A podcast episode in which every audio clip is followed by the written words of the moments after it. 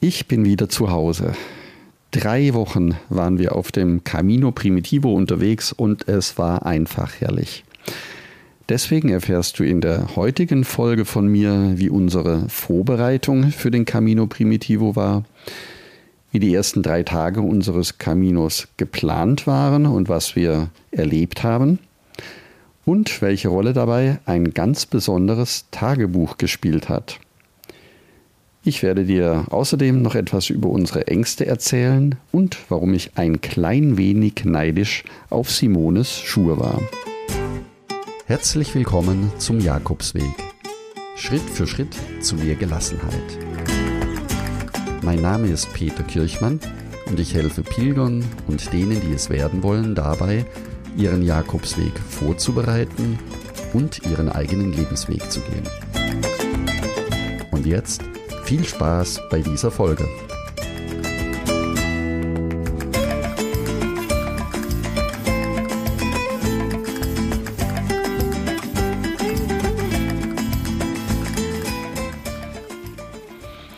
Ja, was wir auf dem Camino erlebt haben, das war einmalig. Das war einmalig schön, eine wunderbare Erholungszeit, auch wenn Erholung und Jakobsweglaufen vielleicht nicht immer zusammenpassen. Beim Camino Primitivo schon gar nicht, weil es ständig bergauf, bergab geht.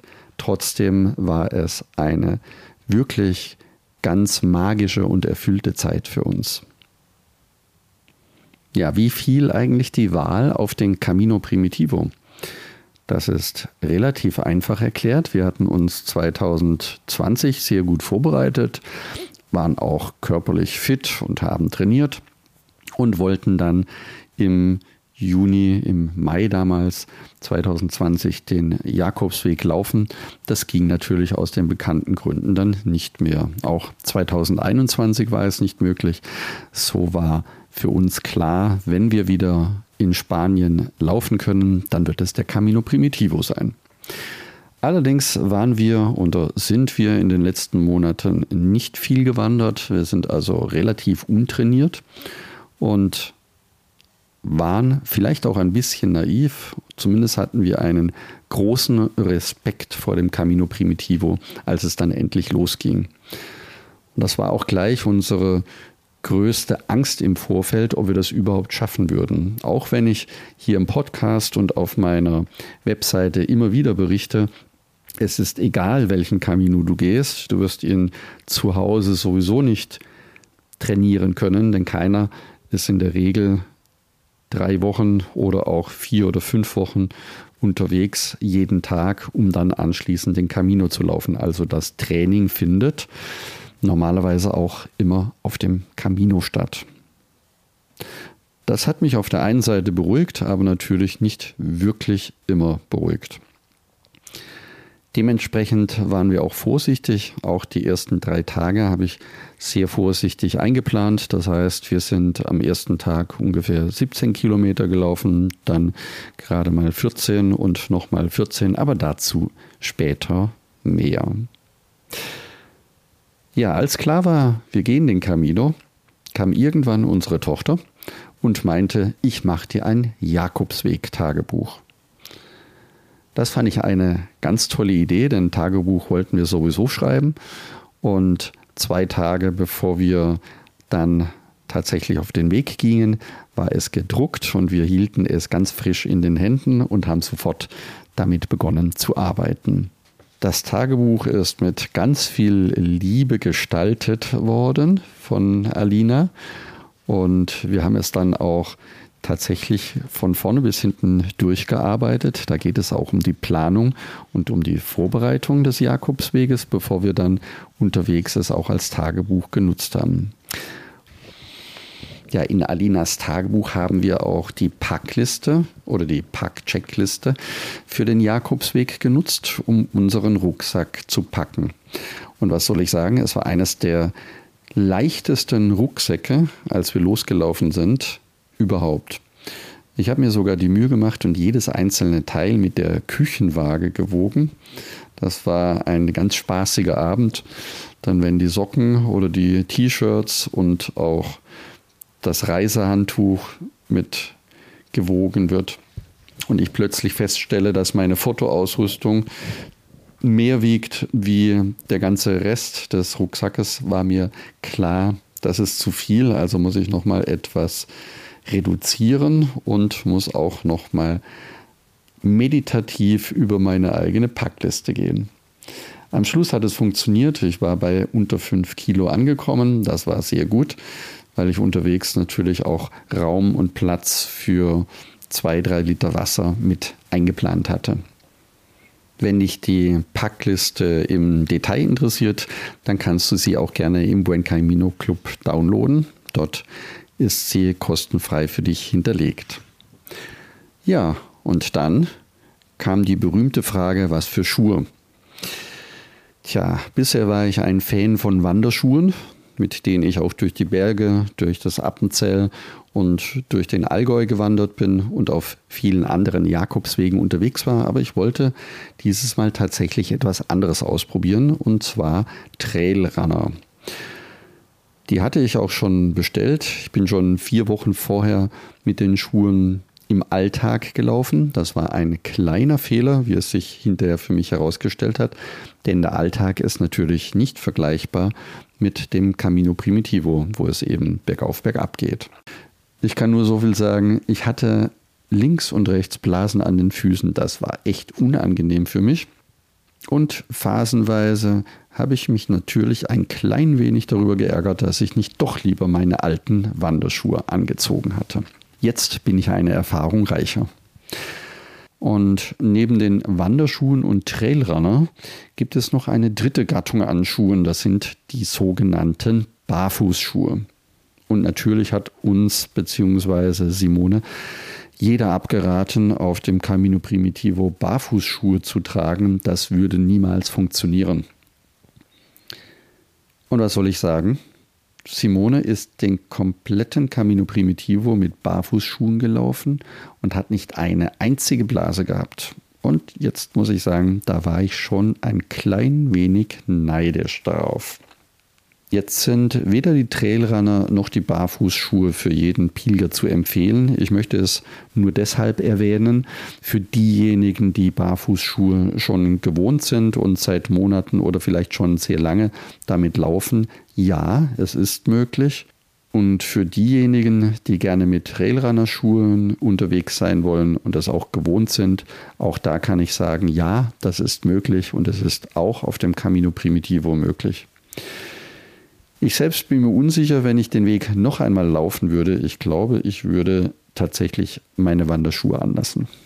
Aber wie gesagt, hinterher ist man immer ein klein wenig schlauer.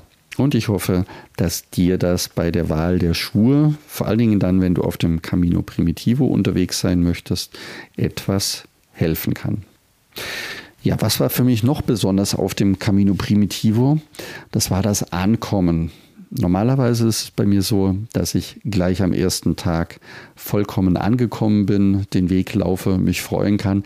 Das war diesmal beim Camino Primitivo nicht ganz so. Also ich habe schon zwei, drei Tage benötigt, um anzukommen. Das liegt und lag bei mir daran, dass ich zu stark nach vorne gedacht habe. Das heißt, ich wollte immer Kilometer und Uhrzeit und wir müssen noch so viel Kilometer und um so und so viel Uhr dort und dort da sein. Nachdem ich das nicht mehr getan hatte, ging es mir viel, viel besser. Das heißt, ich habe mir unnötig Stress gemacht, indem ich eine bestimmte Wegstrecke in einer bestimmten Zeit zurücklegen wollte. Und das ist etwas, das ich sehr gerne in den Alltag übertragen möchte. Es ist nicht immer ratsam, ein Ziel in Form von Zahlen, in Form von Kilometern oder in Form von Stunden oder Zeitangabe genauestens zu verfolgen, sondern manchmal ist es besser loszulassen und einfach nur den nächsten Schritt zu spüren und den nächsten Schritt zu genießen. Es ist eigentlich egal, wie viele Kilometer man zurücklegt und es ist an und für sich auch egal, um wie viel Uhr man an einem bestimmten Ort ankommt. Dann, wenn man sich das zunutze macht, kann der Weg viel entspannter sein. Zumindest ging es mir dabei so. Tja, und jetzt würde ich ganz gerne mal einsteigen, wie die ersten drei Tage waren. Wir hatten einen Flug von Frankfurt über Madrid nach Oviedo gebucht und mit so wenig Gepäck im Rucksack sind wir tatsächlich noch nie auf dem Camino gewesen. In Madrid war es noch sehr sonnig und sehr warm. Und als wir in Oviedo aus dem Flieger ausstiegen, also im Königreich, im Principado Asturias, hat es geregnet. Und zwar ganz ordentlich geregnet und den ganzen Abend geregnet. Wir sind vom Flughafen dann mit dem Bus nach Oviedo gefahren. Den Bus konnte ich tatsächlich auch direkt im Flughafen mit dem Handy reservieren. In Spanien läuft, viele, läuft vieles inzwischen über Reservierungen online. Bei den Bussen, bei den Reisebussen, die quer durchs Land fahren, ist das tatsächlich enorm praktisch. Und wir sind dann von der Busstation in Oviedo in die Altstadt gelaufen. Dort haben wir in einem kleinen, schnuckeligen Hotel übernachtet. Denn für mich war wichtig, dass wir am ersten Tag keinen Stress haben, auch was die Ankunftszeit anbelangt. Wir sind relativ spät in Oviedo angekommen und da war es mir einfach lieber, in einem kleinen Hotel zu übernachten. Ja, im Hotel wollte ich dann meine Regenjacke anziehen, die im Rucksack verstaut war. Und siehe da, sie war viel zu klein. Ich hatte tatsächlich zu Hause die falsche Regenjacke eingepackt. So sind wir dann an die Rezeption und zum ersten Mal mit einem Regenschirm zur Kathedrale gelaufen. Das ist als Pilger etwas ungewöhnlich, aber es ging. Kathedrale war leider schon geschlossen und im strömenden Regen haben wir dann versucht, ein Restaurant fürs Abendessen zu finden. Wir sind dann nach Mitternacht äh, wieder zurück ins Hotel und irgendwie war für mich alles noch unfassbar und so unwirklich. Ich konnte kaum glauben, dass wir jetzt schon in Oviedo sind. Ja, am nächsten Morgen ging es dann weiter. Weiter heißt, der Regen war nach wie vor da mächtig auf mein Gemüt gedrückt. Und mit der kleinen Regenjacke ging das eben nicht. Regenjacke und Rucksack, beides hat nicht gepasst. So durften wir zunächst mal in Oviedo eine Regenjacke kaufen. Anschließend sind wir noch zur Kathedrale. Diesmal war sie geöffnet. Es war eine Messe, sehr schön, ruhig, mit ganz wenigen Menschen und wenigen Pilgern dort. Anschließend konnte man noch die Kathedrale besichtigen und auch das schöne Museum, das dabei war. Als wir im strömenden Regen über den Platz vor der Kathedrale liefen, rief uns ein Mann auf dem Platz direkt zu Buen Camino. Das hat die Stimmung etwas gehoben und sofort kam der Gedanke, über den Wolken scheint die Sonne. Das war auch gleichzeitig der Spruch des Tages. Ich wurde so langsam ungeduldig, da wir noch eine Regenjacke kaufen mussten für mich. Das hat eine Weile gedauert, aber wir haben dann eine gefunden, die gepasst hat. Jetzt haben wir noch Postkarten und Magnete, Erinnerungsmagnete für den Kühlschrank gekauft und so sind wir dann endlich losgetigert. Das Wetter in Oviedo und in den ersten Tagen war übrigens ähnlich wie in den Tropen oder wie in Costa Rica. Kräftige Regenschauer wechseln sich ab mit Sonne, Wolken und dann wieder Regen und dann wieder Regenschauer und dann wieder Wolken. So ging es die ersten Tage, die ganze Zeit. Es hat eine Weile gedauert, bis wir uns daran gewöhnt haben, aber irgendwann war der Regen auch nicht mehr wichtig. Der erste Tag war natürlich geprägt von Zwicken, sitzt der Rucksack, an welchem Riemen nochmal ziehen, damit es besser passt, den Bauchgürtel enger schnallen, an den Schultern nochmal hier und da ziehen. Und so zog sich, so zogen sich die letzten fünf, sechs Kilometer doch ordentlich hin, bis wir endlich in der Herberge ankommen, die erste Etappe führt offiziell von Oviedo nach Grado. Soweit sind wir nicht gelaufen. Wir haben in Paladin dann übernachtet in einer sehr schönen Herberge, bezeichnenderweise mit dem Namen Villa Palatina. Es war nach diesem langen Tag ein richtig herzlicher Empfang durch Pablo, den Herbergsvater und seine Frau, die zusammen mit Arancha, der Köchin, die Herberge betreiben und alle Pilger wirklich ganz, ganz herzlich empfangen. Es ist genau die richtige äh, Distanz gewesen für den ersten Tag und ich konnte mir auch keine bessere Herberge vorstellen wie dort. Es war eine ganz herzliche Gemeinschaft von Pilgern, die an diesem Tag dort übernachteten. Alles schnuckelig klein, aber sehr sauber. 20 Uhr gab es Abendessen, es war sehr lecker und mit Liebe zubereitet.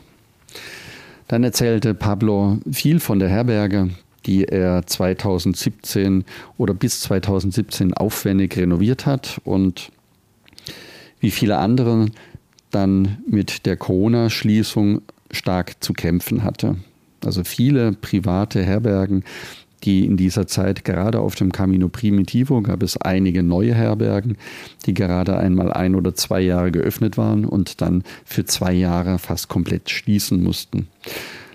Trotzdem war er jetzt frohen Mutes, denn die Pilgersaison in diesem Jahr hat sehr gut angefangen und er hofft natürlich auch, dass es so bis in den Spätherbst weitergeht, damit sie ihren Traum von der Herberge auch weiter leben können.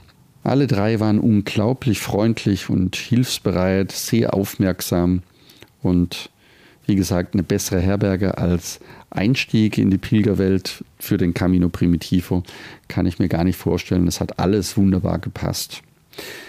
Mit Arancha haben wir lange philosophiert noch mit der Köchin. Sie ist sehr gesprächig gewesen. Und sie hat einen sehr schönen Spruch uns mit auf den Weg gegeben. Jeder von uns ist Pilger. Und wir helfen uns alle gegenseitig. Auch sie als Köchin fühlt sich als Pilgerin auf dem Jakobsweg. Und wenn wir irgendetwas unterwegs benötigen sollten, können wir jederzeit anrufen und sie wird uns dabei helfen. Nach dem Frühstück haben wir dann überlegt, wie weit wir heute gehen sollten. Es war klar, dass wir die Strecke Grados Salas, so wie sie als quasi offizielle Pilgeretappe beschrieben war, nicht laufen werden, weil uns das einfach zu viel war. Dann hat uns Arancha empfohlen, unbedingt im Kloster Monasterio San Salvador zu übernachten in Cordiana. Und da sie die dortige ähm, Pilgerbetreuerin kennt, hat sie auch gleich angerufen und gefragt, ob noch Betten frei sind und hat für uns gleich zwei Betten reserviert. Das fand ich sehr, sehr schön und war auch genau die richtige Wegstrecke für diesen Tag. So konnten wir uns dann nach dem Frühstück verabschieden und gingen froh gelaunt durch den Nieselregen Richtung Grados. Nachdem es am Vormittag fast nur geregnet hatte, kam tatsächlich am Nachmittag wieder die Sonne zum Vorschein. Und zwar genau pünktlich, als es den ersten Aufstieg um 400 Meter nach oben ging. Das zog sich wirklich in die Länge und sobald die Sonne rauskam, war es auch richtig schön warm. Mittagspause haben wir auf einem kleinen Berg gemacht, direkt bei einer Kirche oben.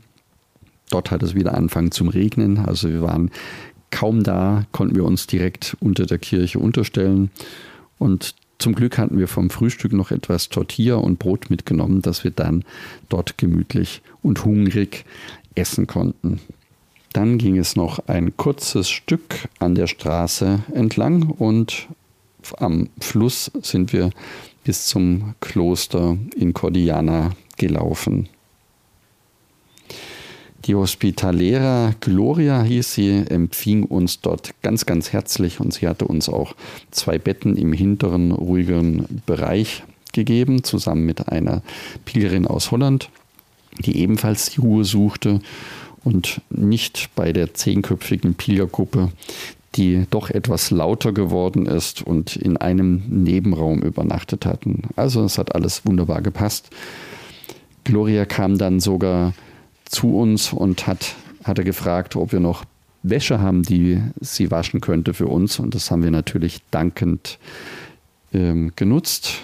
Sie gab uns eine große Schüssel, da haben wir unsere ganze Wäsche rein und sie hat sie sogar nicht nur in der Waschmaschine gewaschen, sondern auch gleich im Hof aufgehängt, während wir beim Abendessen waren.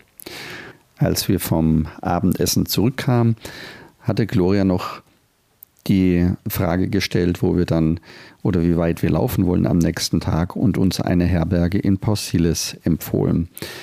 Es ist ein kleines Häuschen, in dem Nikolas selbst wohnt und die Empfehlung haben wir dann auch dankend angenommen, bei ihm direkt angerufen und für den nächsten Tag für uns noch eine Übernachtung bei ihm reservieren lassen.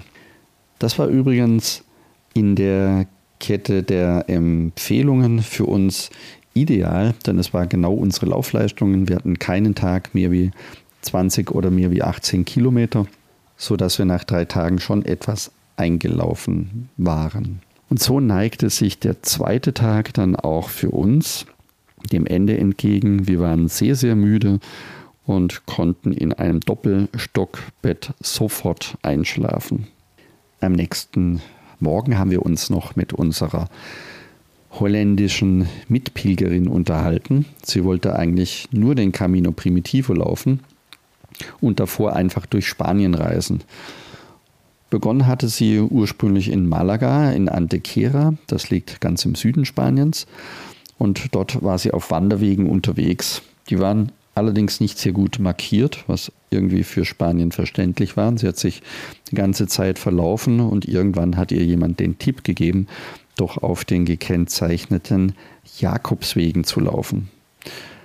Und so ist sie dann den Camino Mozarabe, die Via de la Plata entlang bis Astorga, den Camino Frances dann von Astorga aus rückwärts an León kurz vorbei und auf dem sogenannten Camino Salvador bis Oviedo.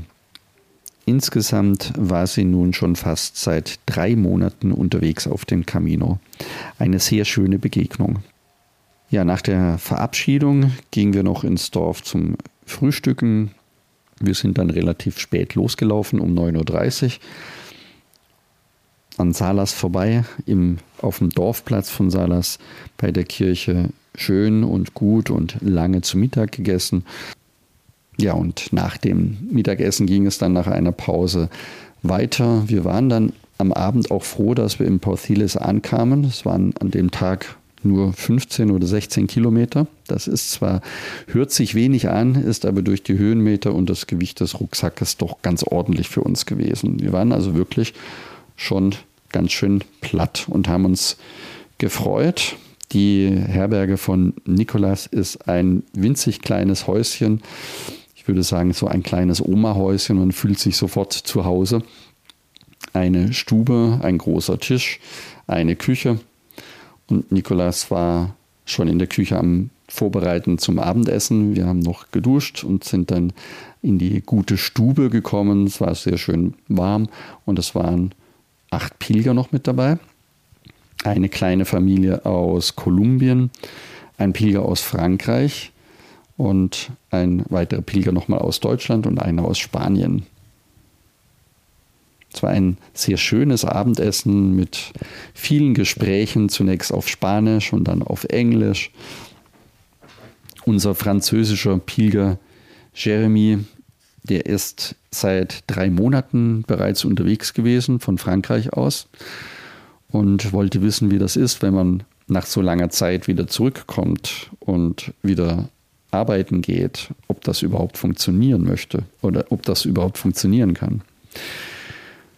Dann sind wir auf die Idee gekommen, wie es ist, wenn man nachts den Pilgerweg läuft. Ich habe ja vor vielen Jahren auch einen polnischen Pilger getroffen, der nur nachts gelaufen ist. Davon habe ich erzählt.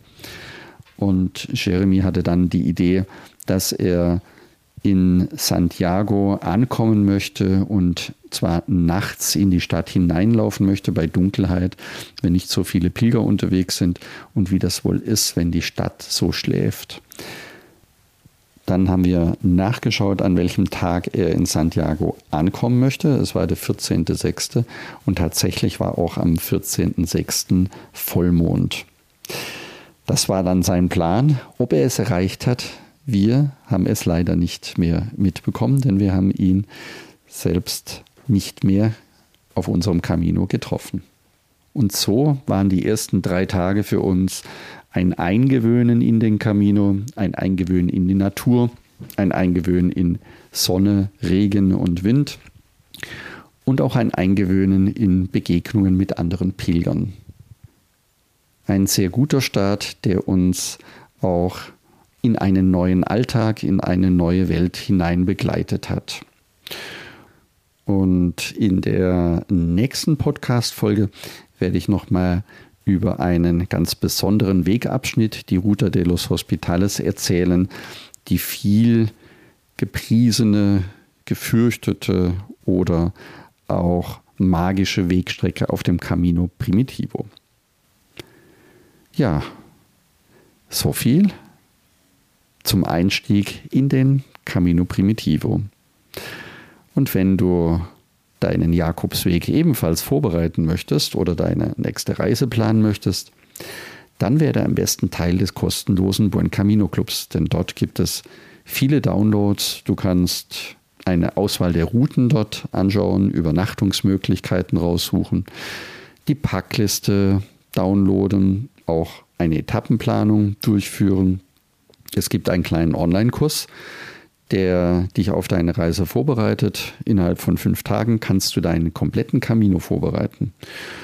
Und auch das eingangs erwähnte Tagebuch von Alina werden wir in Kürze im Buen Camino Club veröffentlichen.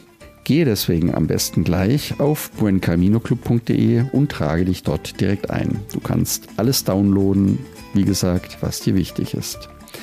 Danke, dass du zugehört hast und ich freue mich, wenn wir uns nächsten Sonntag wiederhören. Und denke daran, du bist wunderbar. Ich wünsche dir eine lebensfrohe und schöne Woche. Buen Camino, dein Peter Kirchmann von Jakobsweg-lebensweg.de.